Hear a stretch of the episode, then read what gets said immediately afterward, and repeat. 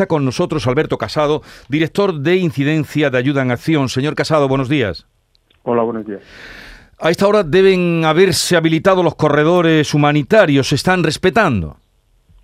Bueno, pues eh, esperamos que se respeten y efectivamente es una de las peticiones que no solo Ayuda en Acción, sino muchísimas organizaciones estamos haciendo. La, necesidad de establecerlos y que, y que sean supervisados además por Naciones Unidas es, imperativa.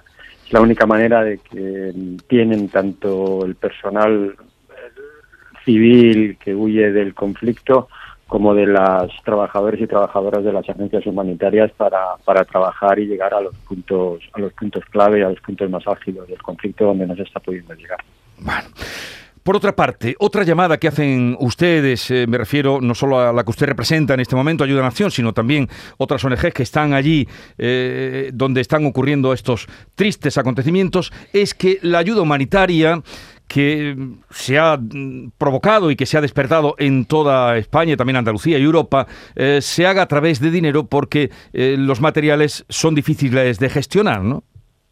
Sí, en casi todas las emergencias, eh, digamos que hay como dos fases, ¿no? Hay una primera de materiales, bueno, pues kits, eh, pues en este caso, ¿no? Para mantas, tiendas de campaña, medicinas, para combatir con, contra el frío.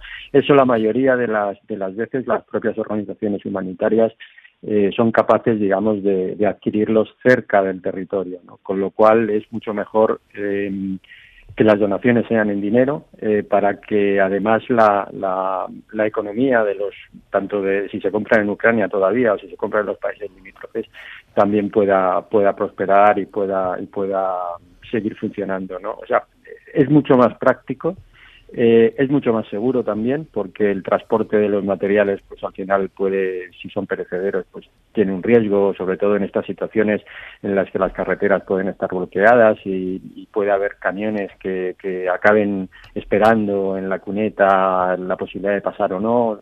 Al final, lo que nosotros pedimos es que contacten con las organizaciones que están trabajando en el terreno, las organizaciones locales que ellos conocen o incluso organizaciones de asociaciones de, ucranianos y ucranianas aquí en España, que ellos también tienen unas redes de contactos no importantes, ¿no? Pero sobre todo que, que lo intenten hacer a través de, de organizaciones eh, de organizaciones que están trabajando en el terreno, ¿no? Para, para asegurar que la ayuda llega de la mejor manera posible.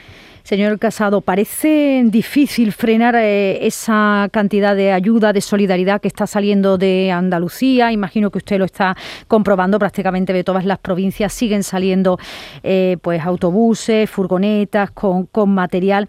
Decía usted que lo más práctico es hacer donaciones, pero parece, como digo, difícil frenar la ayuda. En ese caso, ¿qué hace falta? ¿Qué es lo que realmente habría que llevar allí?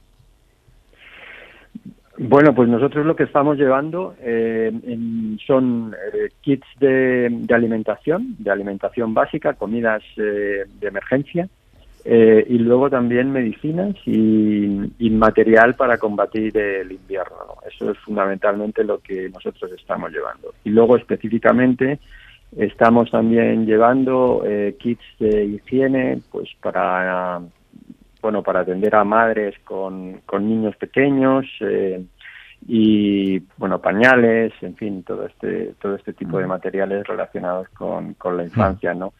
Y, y sí, no se trata de frenar, ¿no? La solidaridad, yo creo que la, la solidaridad nunca hay que frenarla, ¿no? Sino de canalizarla, ¿no? De la mejor manera posible, ¿no? Nosotros, la verdad es que en España podemos estar muy orgullosos y orgullosas de cómo responde la, la población y la ciudadanía en situaciones como esta y, desde luego no es frenarla, es alentarla a que sigan eh, colaborando, pero que lo hagan por, por los mejores cauces, a través de, de sus ayuntamientos, o a través de las comunidades autónomas, a través de las organizaciones, nosotros pensamos que es la mejor la mejor manera de hacerlo. Canalizarla para no colapsar, como se ha producido en algún momento la frontera y luego la acumulación de material o productos enviados con las mejores intenciones, pero que no hay eh, logística para, poder gestionarlos. Alberto Casado, director de Incidencia de Ayuda en Acción, gracias por atendernos, un saludo y buenos días. Buenos días y muchísimas gracias por, por darnos esta oportunidad.